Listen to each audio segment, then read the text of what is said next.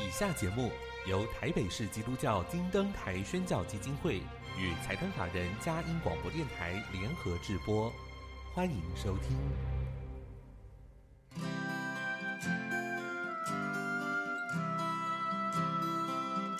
在现代紧凑的生活节奏里，以爱建立和谐的家庭生活，以喜乐专业的态度投入服务，一起营造你我的美丽人生，成为一个快乐又丰富的译文生活家。译文生活家，本节目是由林森南路礼拜堂。社团法人中华民国合家欢协会、佳音广播电台联合制作，欧灵静主持。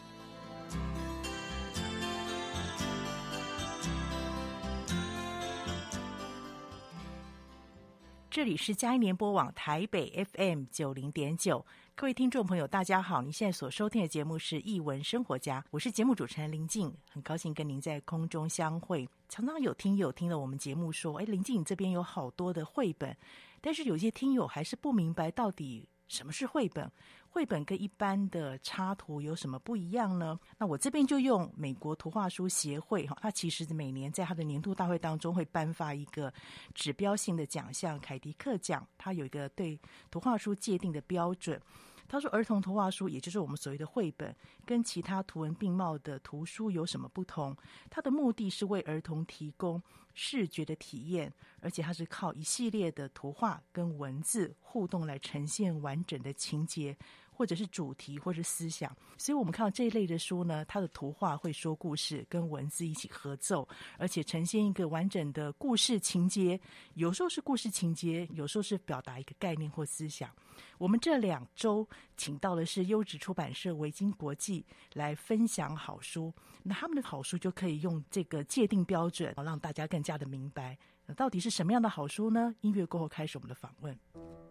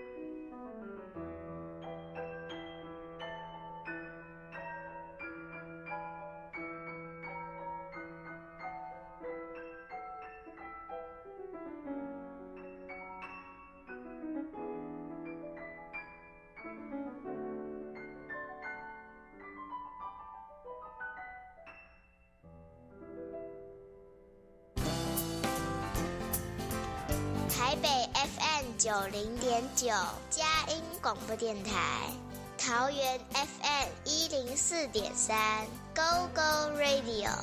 这里是佳音 Love 联播网，精彩节目，欢迎继续收听。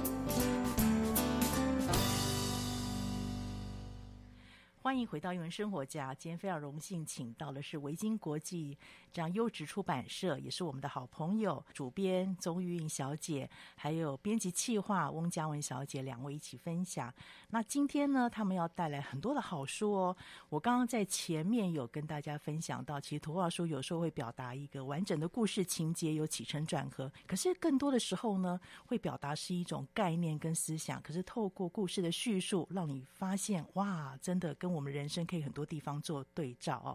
那首先要请嘉文来分享有关于日本绘本的作品。刚刚休息的时间，其实我就分享看日本的作品，有时候会觉得他们在那种好像孩子特别个体化形成的过程当中，好细致的去描绘，用很多不同的层次。谢谢嘉文，今天要给我们带来好几本日本的好书来。嘉文你好。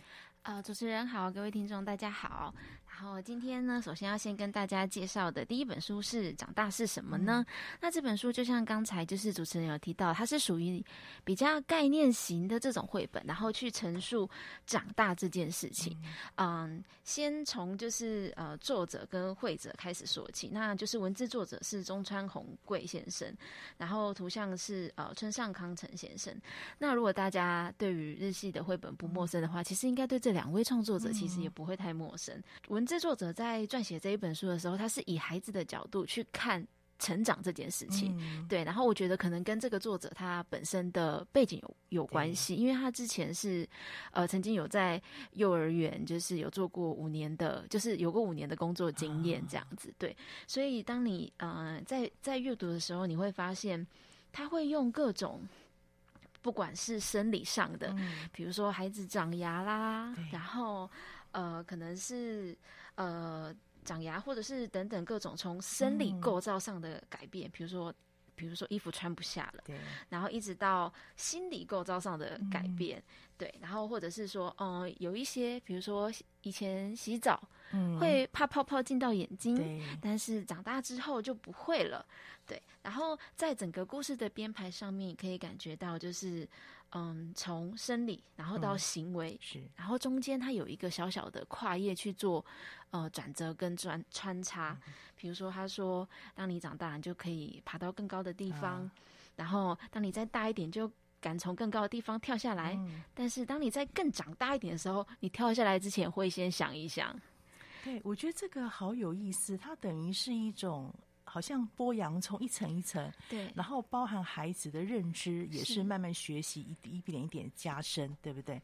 对，从一个可以爬到更高，然后敢跳下来，克服那个心理的惧怕。可是更重要是，该不该跳，怎么跳，怎么去做选择，这是一个长大很大的表现。对，这是嗯、呃，除了生理跟行为之外，还多加了会呃多了观察跟思考这件事情。那我们一直觉得，就是长大这件事情是亲子一个很亲密的，嗯，的一个共读的一个议题。因为，嗯、呃，我们就是父母或是大人，其实会陪着自己的孩子长大。我觉得长大这件事情是一天一天慢慢累积形成的。如果你没有仔细去发现跟观察，它就就会像时间一样，就是慢慢流逝。其实，但是你不自觉，所以。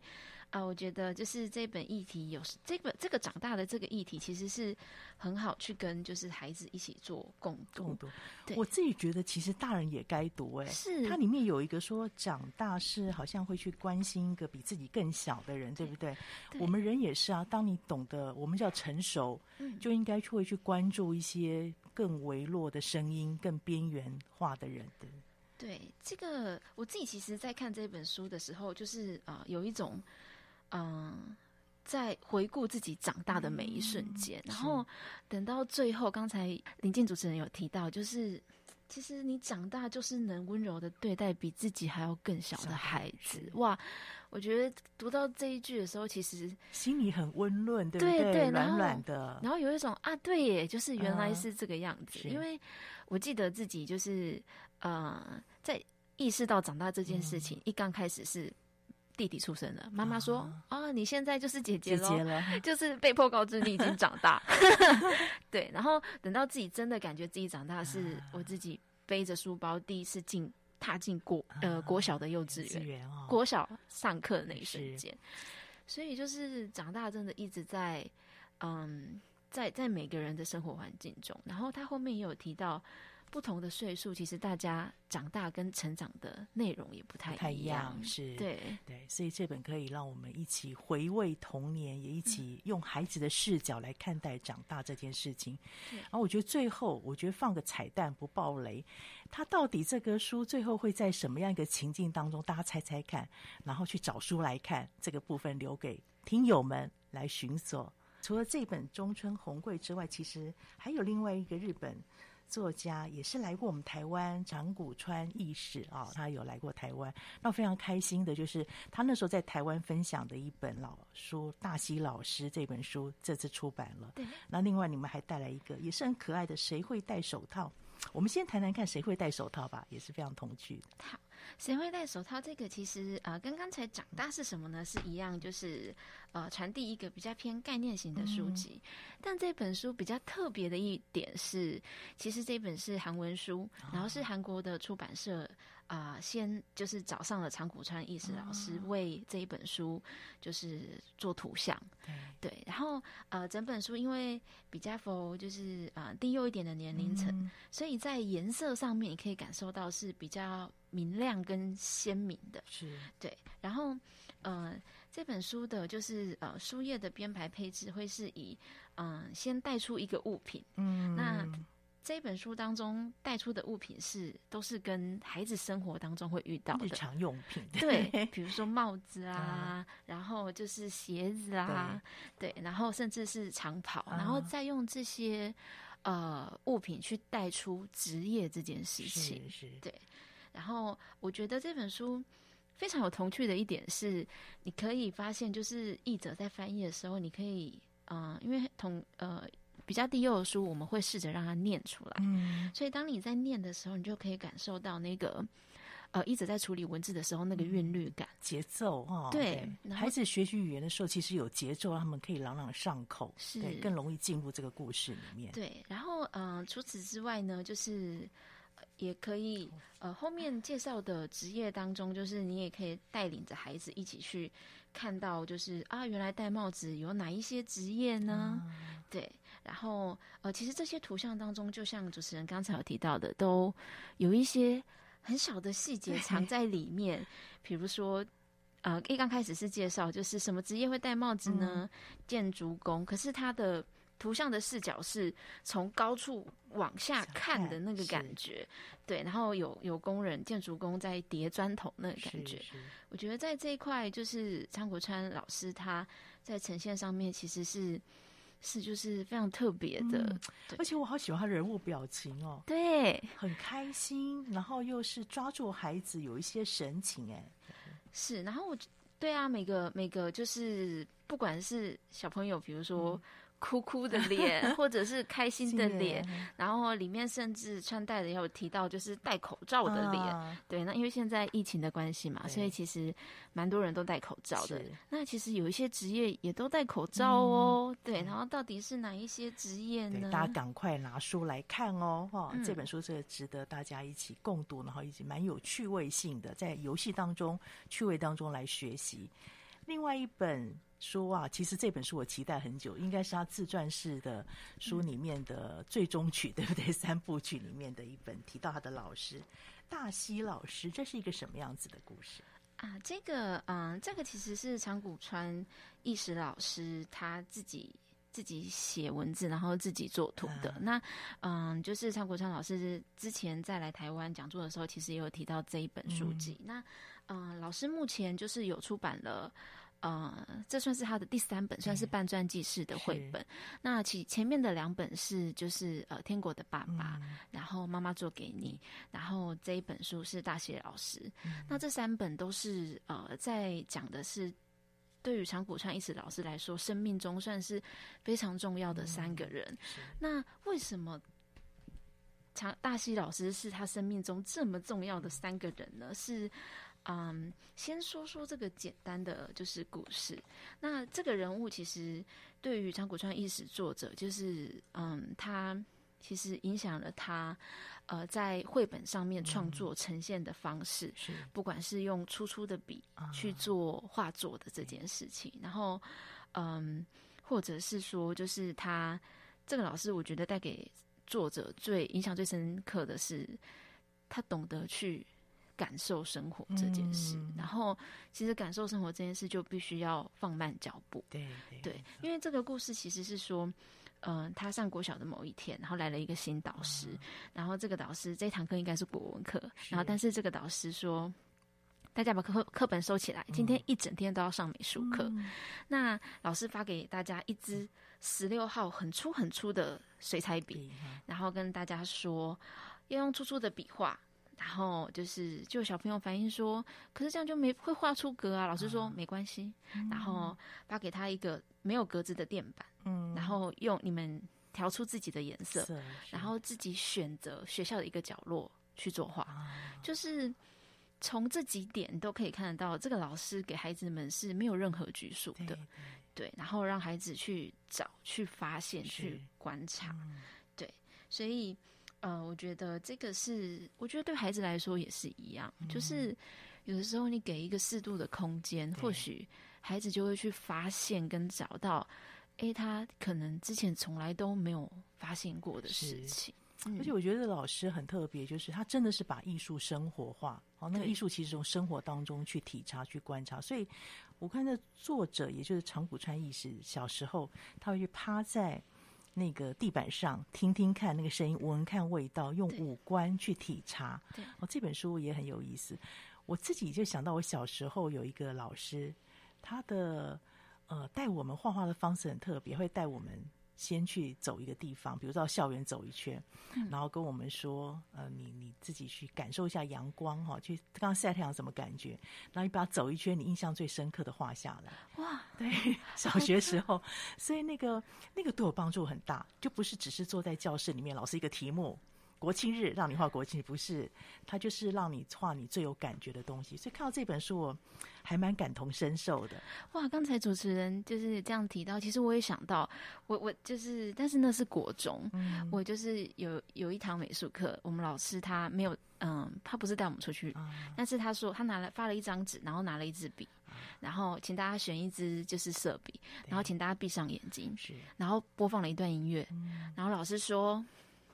呃，我现在说就是说到什么东西，你们就画下来，嗯、请你们先画眼睛，嗯、再画鼻子，嗯、然后闭上全程闭上眼睛。然后他说好，都画完整个脸的时候，眼睛张开。嗯、哇，我觉得那是我自己就是第一次感受到这么特别的作画方式，嗯、然后我就会觉得哇，艺术真的是。嗯，就是真的是能够让生活变得很精彩，然后也会觉得很很开心，很接近，不是那个放猪在那个高层阁楼上面。对，因为我也很喜欢他前面，因为他说拿一支好大的笔，十六号的笔嘛，算对孩子来讲算是很大的一支笔。然后这里面大西老师有说那个，因为你那么大的笔，所以你全身要操作要动，这其实是绘画的原理耶。你看很多，我就发现很多画家他们在。画的时候会放音乐，嗯，他是身体在律动的，那个画出来的图像就会有动感。对，然后特别是他们在就是画的时候，如果身体在动，那个线条感觉就是更流畅。对，也会也会有动的那个感觉，就很像刚才主持人有提到的。后来这个小小的长谷川义史，他。他他选择了一个走廊去画，啊、他怎么去感受呢？他用眼睛看，用手摸，用耳朵听，还用鼻子闻。闻哈对，然后他就突然发现，哎呀，这个走廊好像在动哎。对对。然后这边好像有一点。绿色这边好像有一点红色，然后就开始就是创作出来。是那个图像画出来是非常精彩，有多精彩，还是要邀请听友们自己来看，因为很多图像的东西你要亲自看到之后，你会发现那个文字就活化了，就立体化了。所以这一次呢，我们一样。卖关 卖一点关子，然后让大家来看这本书，啊、能够看到这个老师带给这个学生的影响，一直影响到长谷川义史后来整个的创作。很谢谢嘉文这么精彩的分享，我们很期待有机会哦，在更多长谷川义史或者中川弘贵老师的书，可以在我们当中做一些分享跟呈现。那我们先进一段音乐，待会听听看还有什么样子的好书。我们先进一段音乐。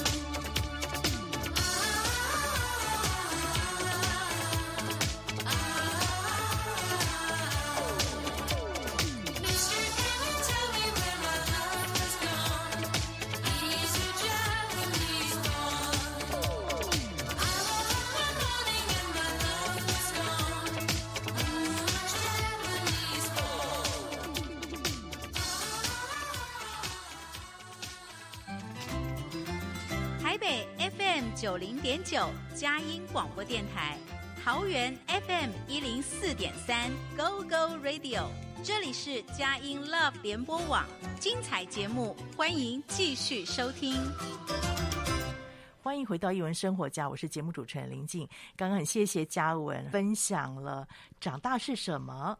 谁会戴手套？还有大西老师的故事。刚刚我们在休息的时候，嘉文有分享那个蝴蝶叶的巧思，我想还是让听友们听听看吧。编辑不讲哦，我们真的不知道，可以跟我们分享一下那个蝴蝶叶后面有一个万国旗是什么原因？是，就是呃，大西老师这一本书前后的蝴蝶叶是蓝色的天空，嗯、然后特别是在后蝴蝶叶的部分有多了一个万国国旗的部分。嗯、那那个时候刚开始看到的时候，想说，哎，这是刚好那一年。我们后来有上网去查，说就是大家正在猜为什么是会画万国国旗，嗯、然后呃就想说啊，去查那一年好像是什么万国博览会，嗯、然后写信就是有去询问了一下长国山一慈老师，老师就说啊，那个其实蝴蝶叶的天空是校园运动会的天空，嗯、然后他想要呈现的是啊，就是这个小小的长谷川义史同学，他在这个学校里面其实不仅有了图画的经验，还有各种生活的经验，比如说在学校参加运动会的这个经验，嗯、然后他透过这个万国国旗的象征来表达这个想法，多元，对对对，更丰富。所以听众朋友就知道，有时候为什么要从编辑群这边来了解这本书，你会发现这本书就更丰富了，了解更多了。对，好，那谢谢嘉文。我们接下来有一本，其实这本书我也期待好久了，它是。丰子恺儿童图画书奖，丰子恺在华人的创作当中算是一个指标性的奖项，他是第七届第七届第七届的首奖。苏丹的犀角，来，请玉印主编，谢谢你把这本书引进台湾。谢谢老板。对，那嗯，这本苏丹的犀角，其实嗯，他就是借着，我觉得作家是个很会说故事的人。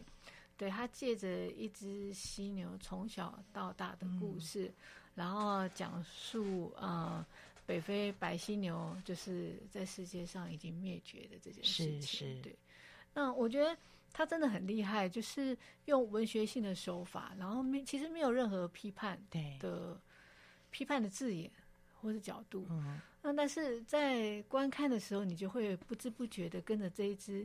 小犀牛，它犀牛本来不应该有名字的嘛？对。那他会告诉你说：“哎，为什么它会有了名字？嗯、然后它的一生的过程。”是。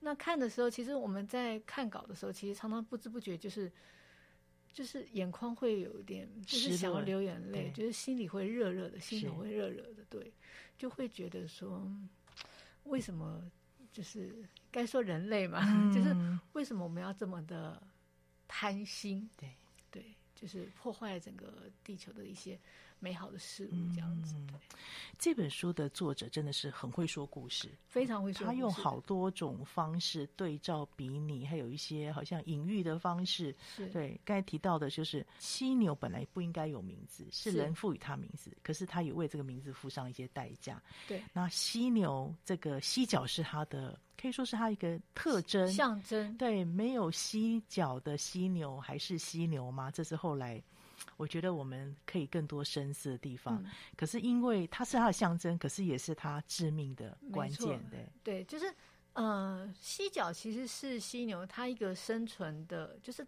在它的那个。啊、呃，在他们的应该说在犀牛，对对对，生物圈里面是他们的一个生存的一个武器嘛？嗯、对，武器或者是有时候他要用那个工具工具嘛，当工具。对，但是因为人类的贪心、嗯，然后反而变成这个犀角也是造成他们灭绝的原因。是是，对。那嗯，我觉得作者真的很厉害，就是他其实就是娓娓的道来一个故事，嗯、然后确实就跟刚刚主持人讲，他有用一些比拟，嗯，或是。不直接说破一个文学的手法，譬如说，他前面有提到说，呃，他出生是没有名字的，嗯，啊，告诉你后面就是铺梗，为什么他会有这个名字的原因是，然后或是他在前面有提到说，呃呃，小犀牛很羡慕妈妈的犀角，强壮的犀角是可以呃抵御外呃人家来欺负他。或者是说可以去找食物给他，他就很希、嗯、很希望像妈妈一样也有个强壮的犀角、嗯。他又铺梗了对后面的一个描述，是、嗯、对，所以我觉得他是非常厉害的，就是文字作者。对，而且这整个的故事叙述让你觉得那个高潮迭起。其实它是一个很大的动物，按理说是好像慢慢慢慢进行，可是它故事却是透过这个很单纯四十二页。情节高潮迭起，就是比如说，刚才玉英主编提到的是，他很羡慕妈妈，可是翻过来一页，马上就一个冲突，就是砰一声，他当他看到自己的犀角长出来像妈妈一样的时候，妈妈却面对死亡。对对对，所以我觉得他他就是因为我觉得也必须要在这短短的四十几页、嗯、四五十页中，把他这个故事一生交代清楚。嗯、所以我觉我相信。作者在创作这个文本的时候，应该是做足了功课而下尽了苦心，就是费尽了苦心。对，因为其实，在最后面有提到，就是他跟画家两个人都有实地去非洲去看了这只、嗯，就是而且是摸过他的，对，摸过他的皮肤。对，然后我觉得其其实除了作者以外，画、嗯、家也是下足了功夫，因为。整本书里面，他其实用了不同的色调来呈现，就是呃，我们有邀请宋佩老师跟柯启华老师在为这本书写导读嘛，嗯、里面就提到说，他用了三种色调，嗯、分别呈现这只犀牛它年轻的时候、嗯、小时候的样子，嗯、还有在中间它被呃移到那个捷克动物园的那个时期，嗯、然后到最后他又回到了非洲的时期，他、嗯、分别用三种色调来呈现他。呃，去做一个心境的转换，嗯、对，然后另外就是那个画家他是用水彩的方式呈现，所以你可以看到整个画面在那个呃整个大地或是天空那种晕染的效果，嗯、我觉得给了这本书，再加上它的开本是方方的，打开了后你会觉得很壮阔的感觉，是很广阔的感觉，嗯、呃，我觉得很不简单，对。对。然后另外就是，其实我们在编排的时候，因为呃我们在考量这本书的时候，其实在嗯、呃、印刷上面或是排版上面，其实我们跟原来的不太一样，对，花了很多心思哦。你们只直看过去，真的是那个提升了它的特质，有更多的温度出来了。对，谢谢谢谢。因为其实，在封面的时候，我们在选择的时候，那个美编就建议用了布纹纸。因为虽然我们都没有摸过犀牛的皮肤，但是我们想象它应该就是粗粗 的，那希望呈现对肌理的感觉，所以我们选用了布纹纸。嗯、那里面的部分，呃，因为画家是用呃水彩，嗯那但是因为它的颜色，我们希望可以呈现它原有的饱和度跟缤纷的感觉，嗯、所以其实，在纸张考量上，我们其实是又想要用就是。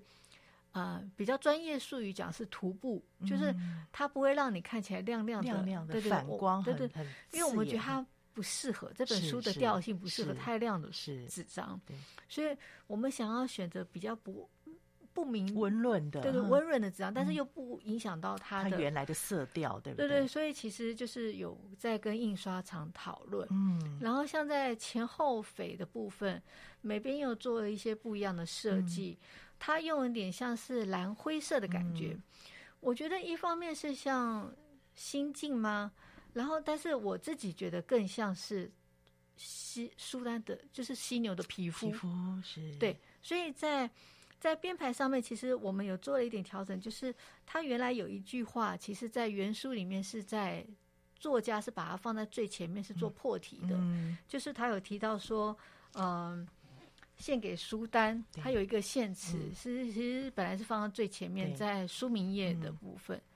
嗯，嗯，书名页还是那个版权页的部分，嗯、原书。那我们把它放在最后面。嗯，呃，我觉得一方面放在这边是看到最后，嗯，读者会知道，就是它不存在在这个世界上了。对，对，我觉得每边这样的想法，其实也是想要代替，就是好像传达说。嗯，苏丹已经慢慢慢离我们而去，离开，不在这个世界上存在。嗯、对对对，所以在这个部分，在编排整个编排上，其实我们是有花了一点点心思，很大的心思，而更符合他的调性。然后也有在跟就是原出版社沟通，沟通那也很感谢他们同意这样子。是对，对，我觉得真的是一本书出来之后，那个柯倩华老师常说，编辑很重要。对，因为。绘本真的是一个化化繁为简的工作。那当然，在这边的话，作家已经非常厉害，在这么多庞大资料当中，找到一个符合儿童的那种视角、儿童的心理角度切入，切入，这非常不容易。那包含这个画家更不用说了，哦，这个各种不同的角度，跟他在图像上面的张力，补充了更多文字上面的一些想象。可最重要，回到这个编辑，那个书怎么样呈现？所以我记得。柯俊华老师有说，他说儿童图画书是儿童图画跟书，可是常会忽略到那个书。这一次可以看到编辑的用心，真的很谢谢维京国际对这样的出版。这本书应该有很多的回响吧？我我们最常接到的回响就是，呃，很多人可能就是带了这本书回家，然后可能不管是大人呢，或者是小朋友看，他可能看着看着就是忍不住跟着书单，就是、嗯、就是。我觉得，因为你产生了同理心，对，对，然后再加上整个文字的叙述跟画面的营造，嗯、看着看着不不自觉就会掉下眼泪，哭了，这样子。那但是它不是一本很悲惨的书，不是，它带来希望啊。对，它其实是带来希望的书。读者其实有颗柔软的心，对对，你去产生了同理心后，是，你去。了解到这个书单，因为他都是就是描述他从小到大过，嗯、你会觉得说，哇，他没有了妈妈，又离开自己生活的地方，嗯、然后又这样子被迫，是就去做了一些，不是他自己愿意的哦，都是别人，对，因为了我为了你好，好或者是。我希望你可以活下来，嗯、就是帮你做了一些事情。我觉得那个无奈，我自己在看这本书的时候也是一样，就是我会想象，假设我是苏丹，对。我的心情会怎么样？嗯，我觉得真的说不出来。对，对那个包含我觉得在为他做决定的那个那些人，当然也许是好意，我觉得他们也有时候在很两难当中了，要保护他，可是不得不把他的犀角锯掉嘛。嗯、这个为了就这个非常两难，很多事情上面，嗯、我觉得人怎么去面对这个大自然，面对这个环境生态，都是我们一辈子要学习。我觉得人就是很有趣，很有限，站在站在这个。对，有趣又有限，就是站在这个这本书里面，你会看到人因为贪婪自私，造成这个物种快灭绝。对但是人又因为想要保存这个物种，嗯、然后去呃想方设法的希望留住它。嗯、对，那。你就会觉得这个该怎么说呢？这个，对啊，这个是我们一辈子要学习的。但是我觉得有这种书出来很好，让孩子从小就面对这样的情况，至少为他将来如果有机会，他可以为这个土地做一些事情的时候，他可以下一个好的决定。没错，对。至少不要让这样的遗憾再发生。是，最后谈谈你们的书衣吧，这是很多人一直很赞赏的部分。这本书的书衣，嗯，那其实这个书衣，其实我们是延延续，嗯，就是原出版社的设计。是，那那个时候其实有在讨论要不要放，但是因为我们觉得这是不可或缺的一环，所以我们把它加上去。嗯，因为它其实，嗯、呃，读者可以细看一下，它其实如果不放书衣的话。它其实是年轻的，嗯，书单，嗯、对对，然后书衣放上去，它其实是年老的苏丹。从哪里看出来？可以从眼神，嗯，还有就是眼眼睛旁边的皱褶，皱褶啊，对。那因为，呃，如果看了故事，就会知道苏丹在之后他的犀角被锯掉，嗯、所以，嗯、呃，书衣或苏腰，我们称苏腰，对对就是来呈现老年的书单。嗯、一方面也是因为它。的犀角被锯断了，嗯、所以它只有一节。是，但是你把它放上去以后，嗯、其实像是有点像弥补它吗？让它又有一个完整的、完整的呈现。对对对对对。我想这本书也是作者两位他们对苏丹的一个致敬，也期待说，现在他虽然离开我们，但至少在天上吧，是，是一个完整、快乐跟妈妈在一起的状况。我想这也是从后面这个书。腰部分哈，可以做一点呈现。很谢谢维京国际带来这么好的书，书单的犀角。我想不单是书单故事，也是很多物种的故事。是，比如说台湾黑熊也梦面临这样状况，还有各样的生态。都是让我们去深思人在这个地球上面我们到底有没有扮演好自己该扮演的角色？还有就是我们是不是能跟这些物种一起和平共存？对这是一个值得我们深思的问题。谢谢维京国际的好书书单的洗脚那当然等一下还有一本也跟生态环境有关系到底是什么样的好书呢？我们先进一段音乐。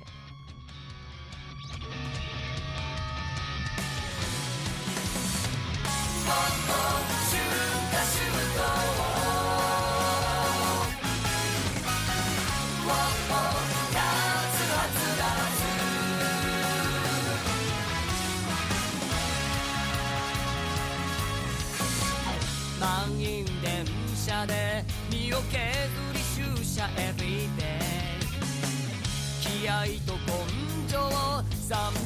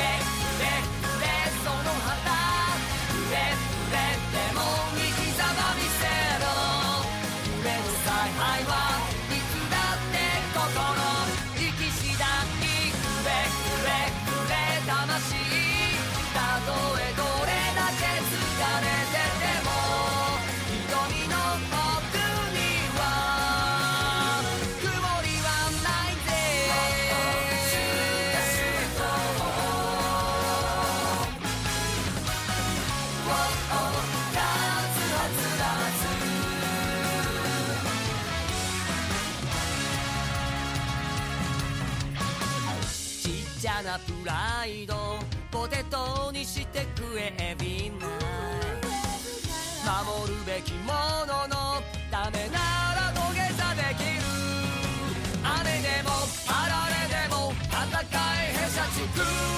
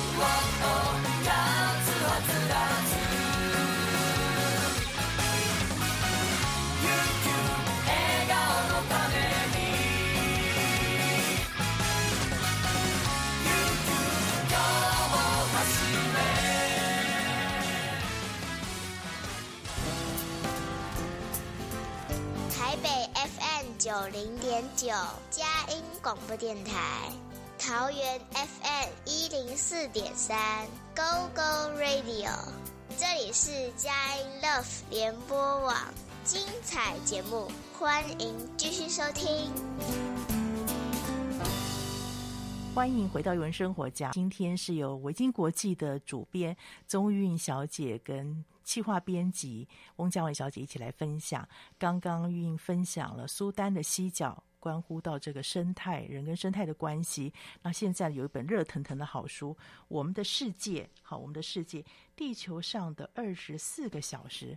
这个在我看过生态书相关的议题当中，这是蛮特别的一个叙述方式。嗯、对没错。对，玉可以跟我们分享，介绍一下这个两位作家以及他们为什么这样写的原因。好，这个书的作家其实如果喜欢图画书的，嗯，应该也不陌生。他是尼可拉戴维斯。那他其实他在创作这本书的时候，其实是从他自己的一个发想。怎么说呢？其实一小时是地球，地球一小时，地球是旋转十五度的时间。嗯、地球转一圈，一天二十四小时是三百六十度嘛。嗯、然后。呃，如果从那个纬纬线这样行经，嗯、对对，经纬线，它是有行经到那个从北到南贯穿，嗯、是有经过伦敦的啊，啊。然后如果伦敦向东十五度，嗯，就是早一个小时；向西十五度，就是晚一个小时。啊、对，作者就有提到说，他多希望自己还是孩子的时候就知道这件事情，啊、所以所以他就觉得说，哎，很奇妙的一件事，就是在同样的一个小时里面。嗯在那个，在这个一小时是存在地球上很多不同的角落，对，然后就觉得说，啊，这是太不可思议了。那就是从这个这个角度切入去切入，嗯，然后变成一个很奇幻的旅程，嗯带领大家做一个奇幻旅程。是，那因为他自己本身是个动物学家，对，然后也是一个环境很关注环境议题的那个生态保育家，所以他在做这本书的时候，他其实收集了大量的资料，嗯。然后就是嗯，想说要要去要去怎么样去去切入这样子，然后另外因缘际会下，就是也发现四月是最好的时间点，嗯。因为嗯四月不同的时区其实都有一些大的事件。然后四月二十二号又是地球世世界地球日，对，然后所以他就用，嗯、故事从午夜零时开始到零时结束，嗯然后所有的行动和造访的，就是造访的这些生物啊和栖息地，就是都发生在第一声钟响跟最后一声钟响之间。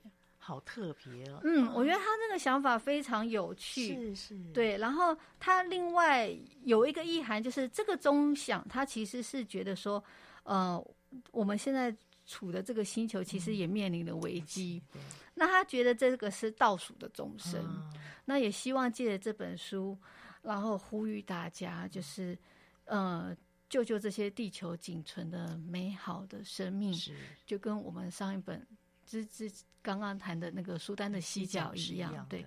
而且他觉得是刻不容缓。是是，对，我觉得很多的关注在这个动物学者，他们都对这个动物的生存哦提出了很大的呼吁。是这本书的画图像我们很熟悉，没错，对对对，介绍一下。对，就是这个画家其实嗯，他很厉害，他就是他，我觉得他很擅长用多种媒材来描绘生物。嗯，也是因为这样子，就是我们有去做一些研究，然后甚至有就是透过呃国外的出版社在请教过他这样，因为像譬如说他在做一些比较属于生态方面的话，他其实都会要收集，也是收集大量资料，阅读大量资料那他都会先用铅笔去打稿，哦，嗯，然后呃去确认所有的影像，包含动物栖地的正确度，嗯。然后他会去观察这些生物，嗯。然后甚至会想象，在不同的时段光线洒下来，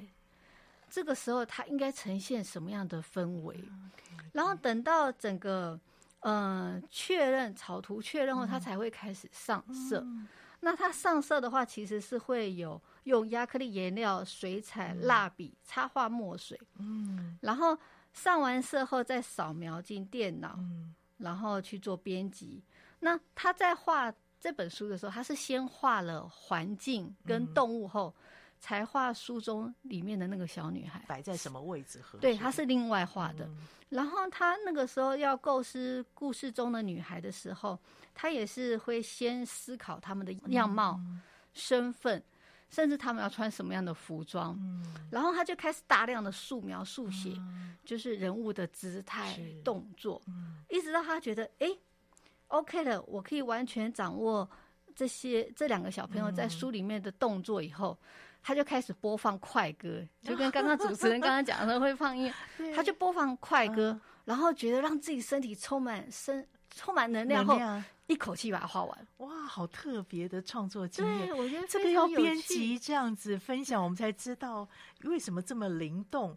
然后你刚才提到那光线，我听了就很感动。嗯，那个什么时间该有什么光线，所以我说有时候类似这种我们所以说有一点科普式的东西，还是要忠于原貌，对不对？是，不能。当然你还可以有很多想象，你的故事情节，可是对于很多人来讲，特别是孩子，他们要认识这个栖地环境的时候，你还是要做很多的考究。对，而且因为他这本书里面谈到了很多不同的地方，对对对，其实作画者不见得都有去过，是，所以他们其实其实，在做这本书真的是阅读大量的资料，收集了大量的资料，然后再再再再创作这本书。嗯那像画者自己就有提到说，他很高兴可以有有机会跟那个作家合作这本书，嗯、然后他觉得这本书很特别，就是他其实嗯，就跟前面的书单一样，他并没有特别苛责，或者是说。嗯呃，要求你一定要怎么做，一定要怎么做，而是大家在看完这本书以后啊，你会真心的很想去旅行，然后会想想去实地的看看这些动物，然后造访这些地方，是。对，然后会嗯引起人共鸣的一本书，嗯所以他就说，嗯，也希望就是很希望可以大家很喜欢这本书，这样。我们一看就觉得好惊艳。对对对，那个可能你听过哦，比如说有一些蓝鲸啊，或者是一些叶猴这样子，可是你没想到它在它的环境当中的姿态是这个样子，是对，可以这么的绚丽的色彩，然后它真的是不着痕迹把一些对动物的关怀放进去。对对，我们最怕那种教育欲太强，对对孩子又说你又来说教，嗯，可是他就是营造一个环境，文字营造一个环境，那包含这个生态，它可能有的。动物行为举止，但是他又放了很多良善的应对方式在这里面。我我自己还蛮喜欢他这种写法。没错，因为像譬如说书里面的两个小朋友，嗯、他没有去干扰、去打扰他们的生活，对对对，就是在旁边观察、在看。那我觉得我自己在看这本书的时候，其实，然后现在就是不容易出去嘛，也不能去旅行。没错，可是你好像就。不自觉的跟着这两个小朋友一起去做了一趟旅行，而且这是全世界的哦，整个环球这样子，我觉得很过瘾。对，他好像导游一样。对对对。那刚刚提到说，他像作者希望是像一个钟声敲醒，对不对？他后面说，最后回去的时候再看看现在的环境，好，回到这个塑胶的大海，回到那片人造道路无限延伸，城市发光亮，划破黑暗的大地。这给我们很大的心思，哎，就是这样，就是你不用好像振臂疾呼的说要怎么样做环保，怎么我们的垃圾造成海洋多大的不需要，你光听这几句话你就很触动你。对，而且因为嗯，作家也其实有提到，其实就跟主持人刚刚在前一本书谈到一样。嗯，主持人前面一本书有提到说，从孩子开始，对。然后作家有提到，他其实觉得孩子是最警觉、最警醒的一群，嗯，对。所以他透过这本书，其实，在结尾的部分也是用孩子来呼唤、唤醒大家，说：“哎，明天又开始了，美好的一天又开始了。”我觉得，我觉得就是。大家其实都有想到，就是我们要在做这些事情的时候，嗯、其实真的要从小开始，对，对，让孩子更爱我们大家生活的这个地方，嗯、然后甚至呃，所有在这个星球上的生物这样子。对，我觉得童书有一个很大的奥妙，就是他会从孩子的视角，我们刚才提到。玉莹也提到说，这个孩子是最柔软。像我们带着孩子出去的时候，大概只有小孩会特别注意，哎，蚂蚁哦，在旁边有没有？没。去观察蚂蚁，去观察那些昆虫。我们大人就说赶快走，赶快走，对对对，对。所以我们怎么样可以回转哦？像圣经上有说，回转向小孩去看待这个。呃，上苍给我们这个世界哦，造物主给我们的世界，好好去珍惜，这个很需要童书的帮忙。所以，他其实一点都不是只有孩子看的，大人也可以当中得到很大的一些帮助跟乐趣。嗯、对不对？这也是应该是在维京几个跟生态保育有关的这个书里面蛮特别的一本，对不对？对，因为我们也蛮重视这个议题。那所以在挑品相的时候，就是也希望不是太流流于说教的。嗯那嗯，选的几几几本书应该应该就是大家看了应该都会蛮有趣味的。对对，我觉得兼顾它的文学跟艺术性了，这是非常不容易的。嗯、你要告诉孩子一些事情，但是你怎么样？